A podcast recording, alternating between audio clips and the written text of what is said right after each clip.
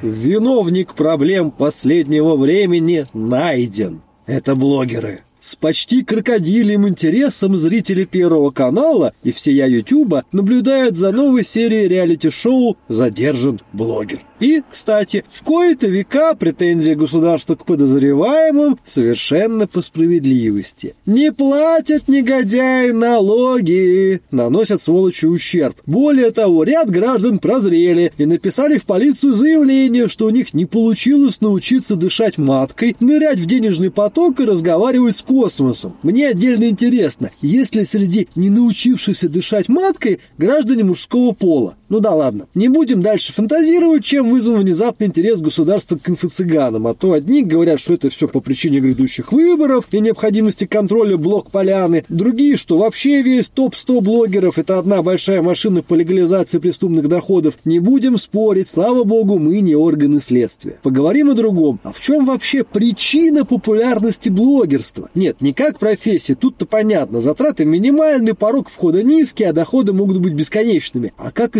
источника новостей, источника эмоций, вида досуга. Павел Юрьевич, вот расскажите, вы на кого подписаны, кого смотрите, слушаете и почему отказываетесь считать уникальную отечественную журналистику единственным поставщиком контента? Ну, и я, поскольку, как ты знаешь, свою карьеру после окончания вуза начинал в Сам в некотором роде журналист, да, да, я сам в некотором роде журналист, совершенно верно. Прекрасно понимаю эту кухню, поэтому, в принципе, тогда уже на ней крест и поставил в качестве единственного возможного средства информации, ровно как и вообще любого какого-то средства особой информации. При этом должен признаться, что, ты знаешь, мимо меня вся эта волна прошла, потому что, как ты правильно заметил, тех блогеров, которых сейчас хватают за пицунду и сажают на кукан государства, они, ну, вне сферы моих интересов находятся, да, то есть, как говорится, раздышаться матками не получится в силу физиологических причин, нырять в денежный поток не получится в силу проживания, так сказать, на нашей замечательной территории, где денежные потоки уже давно нырнул кто нужно и ведет себя там как акула, других не подпуская. Соответственно, связь с космосом я устанавливаю еще раньше, чем этот блогинг появился, и прекрасно это делаю сам. Без шапочки вот, из фольги. Да, без шапочки из фольги. Последнее время, как я подзавязал совсем, что только можно, конечно, тяжелее стало выходить на связь с космосом, но я не отчаиваюсь. Мои сферы интересов сосредоточены на каналах с подпиской до 100 тысяч человек, скорее всего. Так. И они правоохранительным органам не интересны, потому что в основном это там как поймать леща. Как... Ну, в Питере это вообще Это легко. Идите вечером на Думскую, да, и развяжите язык, и как бы вы поймаете целое ведро лещей. Это элементарная история. Повторю, что у меня какие-то, знаешь, прикладные такие истории, там вот сравнение рации для охоты и рыбалки, mm-hmm. да, как поймать леща, чем лучше красить террасу и так далее и тому подобное. Очень много людей, которые этим занимаются, не ставят своей целью зарабатывание денег, а делают этот блогинг скорее немножко как подспудней для души. Это именно блогинг, это, как ты правильно заметил, не инфо-цыганство. И там, э, ну, люди пишут, ну, если вы там донатик какой-нибудь закинете на поддержку моего канала, ну, хорошо. Если не закинете, ну, ничего страшного. Поэтому, ты знаешь, моя сфера интересов, она, конечно, к такому ну, вот, прикладному аспекту жизнедеятельности человека прислонена больше. И я понимаю, что хочет государство от этих людей. Я, в общем, понимаю, что, конечно, многим этим так самым вот лайфстайл-блогерам и инфо-цыганам с марафонами давно пора уже как бы навалять по шее и каким-то образом всю вот эту блогерскую историю взять немножко в узду. Но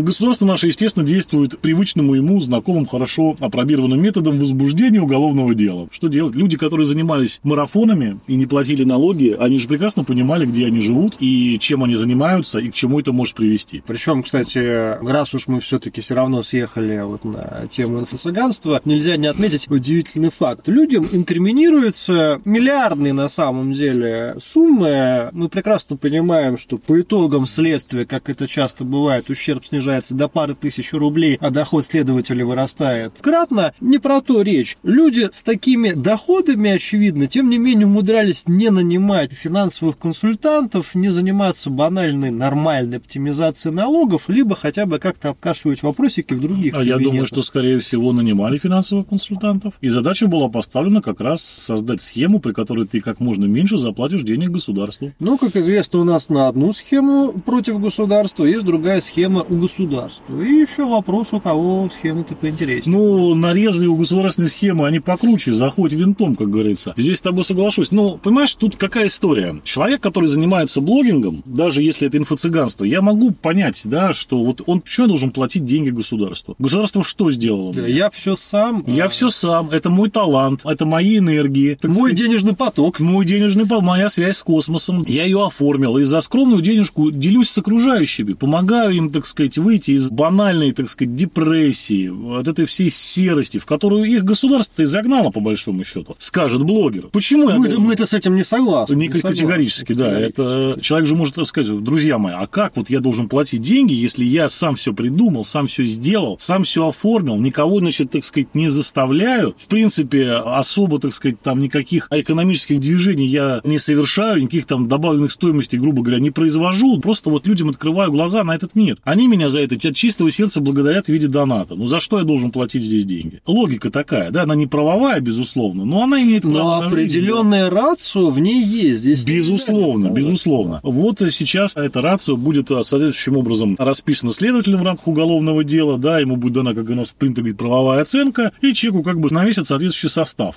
Деваться некуда. Но ты видишь, опять же, у нас нет закона о блогинге. Слава богу. Который бы регулировал их финансовую деятельность. Да. Да? У нас этого нету. У нас интересная история, что основные блог-платформы, где люди зарабатывают деньги, сейчас признаны какими-то, значит, кривыми, левыми, неправильными и недружественными. Коммуникация с ними, в том числе по контролю за финансово-хозяйственной деятельностью, она, как я понимаю, минимизирована у государства, потому что с Ютуба ты ничего не попросишь, никаких выписок счетов и так далее. Да и не всякий банк, надо признаться, в инициативном порядке информирует государство и налоговые органы о том, какие деньги кому на карту, из каких источников, в каком объеме, э, и с какой скоростью приходят. Поэтому, видишь, здесь проблема в том, что, как бы, да, медаль имеет две стороны, то есть э, люди нырнули в море, которое абсолютно нерегулируемо, и на выходе, да, вполне может оказаться даже реальная судимость за крупное преступление. Но, с другой стороны, нерегулируемое море – это всегда сверхдоходы, о которых нам вот и рассказали сейчас. А вот смотри, какой интересный момент. Вот ты упомянул, что сфера твоих интересов, так сказать, сфера твоих подписок, да. она относится к блогерам, которые, что называется, прикладного характера mm-hmm. и не могут похвастаться миллионными ордами подписчиков. Mm-hmm. При этом мы с тобой видим, что инфо-цыган, он, как правило, даже делая поправку на бытоводческие фермы, на самом деле легко набирает миллион, два, пять, десять благодарных подписчиков, которые шлют ему ему деньги, лайки, почки, цветы, что угодно. Как ты считаешь, почему вот происходит такая, на первый взгляд, странная ситуация, когда люди, которые несут действительно нечто полезное, ну, в общем-то, как поймать леща за пределами Петербурга, эта история важна, на самом деле, несколько миллионов мужиков только вот в России, а если мы берем русскоязычное пространство в целом, еще гораздо большему количеству. То есть, по идее, это грамотный блогер, который ведет хороший, интересный блог про рыбалку, он тоже по такой логике должен собирать несколько миллионов Ну, есть такие, нет, есть такие. Есть блогеры-миллионники. Охота, рыбалка, туризм, какие-то технические истории, как делать самому мебель, настраивать инструменты. Это есть такие, кто собирает за миллион, безусловно. Есть сельские блогеры, да, всякие интересные. Есть люди с таким, вот знаешь, лайфстайл, но не дурацкий lifestyle, как вот мы сейчас привыкли, что вот я на арендованной Ламборджини еду по платной трассе в Дубае в арендованную квартиру, где меня... Меня там арендовали, и сейчас где, нет, где еще, собственно говоря, осталось пару дошираков, да, вот э, этого я вам не покажу в своем lifestyle-блоге, но пока поговорим там о биткоинах и так далее. Нет, а нормальные там какие-то интересные истории о том, как люди путешествуют по России, да, что-то рассказывают. Есть и миллионные блогеры, это действительно так. Просто есть еще некоторые каналы, такие довольно узкоспецифические, там, про радиосвязь, например, mm-hmm. да, там, ну, там сложно, да, там ну, найти... Ну, понятно, что людей, которые реально этим интересуются... Да, их и сложно найти, там, 200 тысяч человек, там, радиолюбителей, которые будут внимательно это слушать и смотреть смотреть. Есть и миллионники. А что касается твоей истории, это поп-культура, понимаешь? Mm-hmm. Вот этот блогинг, лерчики, все вот эти блиноски, это элемент современной поп-культуры. Как миллионы набирают просмотр какого-нибудь там последнего клипа какого-нибудь там Моргенштерна, да, который у нас, по-моему, запрещен. Ну, уже не набирает. Запрещен и отменен, да, но тем не менее. Вот... Если что, фу-фу-фу так себя вести, мы его не поддержим. Да, какой-то другой там, что угодно. Я просто, честно говоря, не так хорошо ориентируюсь. Ну, ты да. известный, да, старый душник. Да, да, да, да, да. Это, извините меня ради бога. Я не очень хорошо в современной этой всей фигне ориентируюсь остановились, но тем не менее есть вот эти же блогеры, которые просто занимаются, ну, некой такой мозговой жвачкой, демонстрируют некую красивую жизнь. То же самое, как мы. Досуг обеспечивают. Совершенно верно, да. Это как сериал посмотреть. Только если раньше сериал это был продукт исключительно ТВ-продакшена, то сейчас сериал может снять в общем и в целом обычный, так сказать, человек на телефон, и если у него в голове там есть, ну, какая-то долика таланта, и он интересный сценарий предлагает, да, своей собственной жизни, то, да, вполне возможно, это будут смотреть те же самые, знаешь, как вот эту жвачку по РТР смотрят домохозяйки, да, так и эту жвачку по Ютубу смотрят... Бесконечный сериал. Да, ну, люди более молодого возраста, назовем это так. Слушай, ну вот, что далеко ходить, у меня младшая дочь, на секунду, ей сейчас 5 лет, она на самом деле любит смотреть прохождение детских игр, которые, собственно говоря, проходит такая же пятилетняя девочка, у нее канал на YouTube, вот они совместно с папой играют там в какие-то кукольные э, хренотени и так далее. Я смотрю, миллионы просмотров, потому что куча русскоязычных детей от Соединенных Штатов Америки и до Чукотки, они, собственно говоря, с удовольствием это дело смотрят. Понятно, что польза такого контента с одной стороны ноль, с другой стороны, когда мне пятилетний ребенок э, рассказывает, как он в какой-то игре применил схему читерства и так далее, я понимаю, что я-то своим ух мозгом до этого дошел лет 18, а вот тут уже поколение растет ого-го на схематозиках. Посмотрим, что там дальше будет. Вопрос вот у меня какой. Как ты считаешь, это мнимая или явная борьба голубого экрана, в хорошем смысле этого слова, то есть телевидения, и условного ютуба, в смысле, что блогов, не если она уже со стороны телевидения заведомо давно проигранная, и если бы не государственный казино казенные деньги и необходимость пропаганды, уже об этот ящик можно было бы давно прихлопнуть нафиг. Оставить его только, знаешь, как есть кнопочные телефоны для пенсионеров, ну, совсем таких уж пожилых, также вот, чтобы был бы две кнопки телевизора, первый пенсионный, второй пенсионный. Ну, судя по контенту, так и есть у нас, да, только там для молодых пенсионеров, чуть постарше, совсем стареньких пенсионеров. Мы, опять же, приходим к такой истории.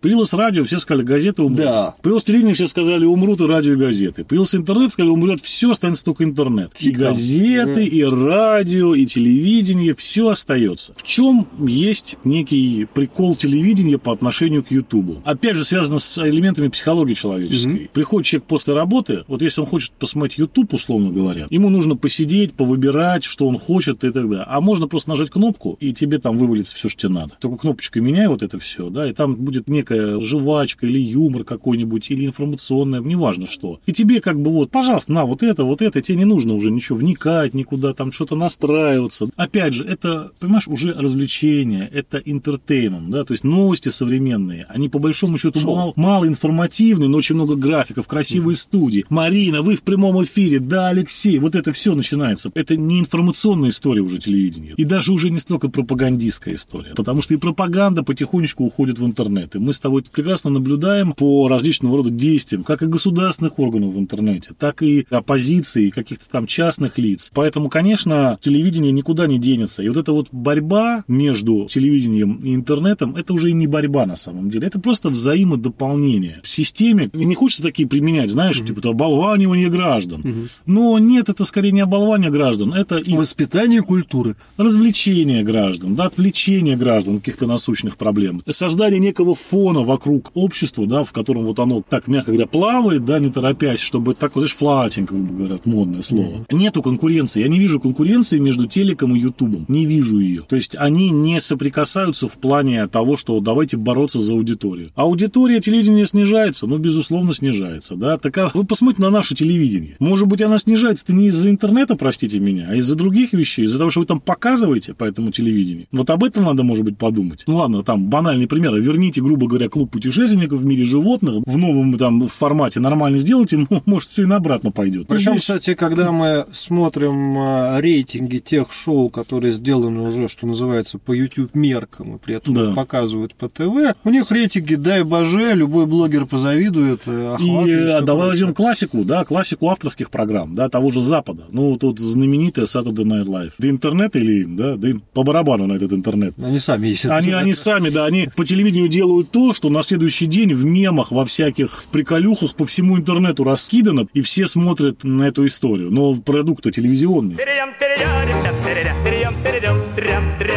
Хорошо, что мы все вокруг да около? Подкастинг, черт побери. Вот мы топчемся на поляне подкастинга, ведем наше такое маленькое скромное шоу с суммарным охватом там в 10 тысяч человек. Как ты считаешь, есть ли у подкастинга будущее? Либо на самом деле это такой внебрачный сын радио, и поэтому только вот для... Да, есть, будущее есть у всего, понимаешь? Там, есть ли будущее конкретно у нашего подкаста? Это один вопрос. Да. Когда мы надоедим уже нашим подписчикам до невозможности, на нас начнут жаловаться куда положено. Это один момент. Другое дело, что придут, так сказать, новая молодая шпана, понимаешь, и придумают такой подкаст, что ого-го, с духовым оркестром, литаврами, и вообще первый конный подкаст какой-нибудь. И зайдет, и людям понравится. Что интернет, что подкасты, что блоги, что вот это все, это инструменты. Задача-то эти инструменты применить к чему-то, какой-то творческой задумке, да, какой-то творческой идее. Применяешь, если все, идея хороша, то все прокатывает. Да, если посмотреть рейтинги подкастов, мы далеко не на первом месте. Впереди нас есть много интересных вообще реально интересных людей. И я бы их бы слушал вместо двух таких уже стареющих, да, говорящих голов. Которые все бу-бу бу да, как бабки старые, честное слово. Тут вопрос не в том, что есть ли у подкаста будущего, нет ли у подкаста будущего. Вопрос в другом. Вопрос, что вы хотите донести до людей. Если у вас идеи есть, а вот в этом смысле в России тяжеловато сейчас, потому что у нас не весь спектр идей можно безболезненно доносить через блогинг, подкастинг, телевидение, газеты, радио и так далее. Потому что с каждым днем мы смотрим, подписываются очередные указы приказы, приказы и распоряжения, которые, так сказать, обещают нам набутыливание за публичное обсуждение определенных идеи. тем. Да, идей, мыслей и каких-то даже исторических событий, которые черт знает когда были. С этим, да, проблемно. Есть ли будущее у независимых подкастов в России? Вот так ставить вопрос. Дискуссионно. Может быть, в ближайшее время они претерпят какое-то изменение. Да? Но как мы знаем историю, чем больше у нас в стране что-то запрещают и что-то ограничивают, тем оно быстрее начинает развиваться, вот, и потом нравится крышки, конечно. из-под крышки вырывается так, что потом, извините, подкаст будет слушать каждый. И вести в обязательном порядке. Вести да. в обязательном порядке, еще отчитываться, а правые и левые уклонисты отдельно ответят за все эти вопросы. Совершенно верно. Дорогие наши слушатели-подписчики, было бы интересно узнать, какой ваш личный опыт знакомства с, используя такой уже устаревший термин, благосферы. Кого слушаете, кого смотрите, на кого подписаны, есть ли опыт общения с инфо-цыганами и в каком ключе. Сколько как... вам это стоило? Сколько вам это стоило? Денег и слез. Да, денег и слез. И чего в конце концов достигли? Научились ли дышать маткой? Если да, то очень интересно. Если да, и вы мужчина, интересно вдвойне. Расскажите, пожалуйста, о своем опыте. И, кстати, расскажите, какие еще другие подкасты вы слушаете. С вами были Павел Овсянко, Илья Чертков, Потешное радио. До скорых встреч!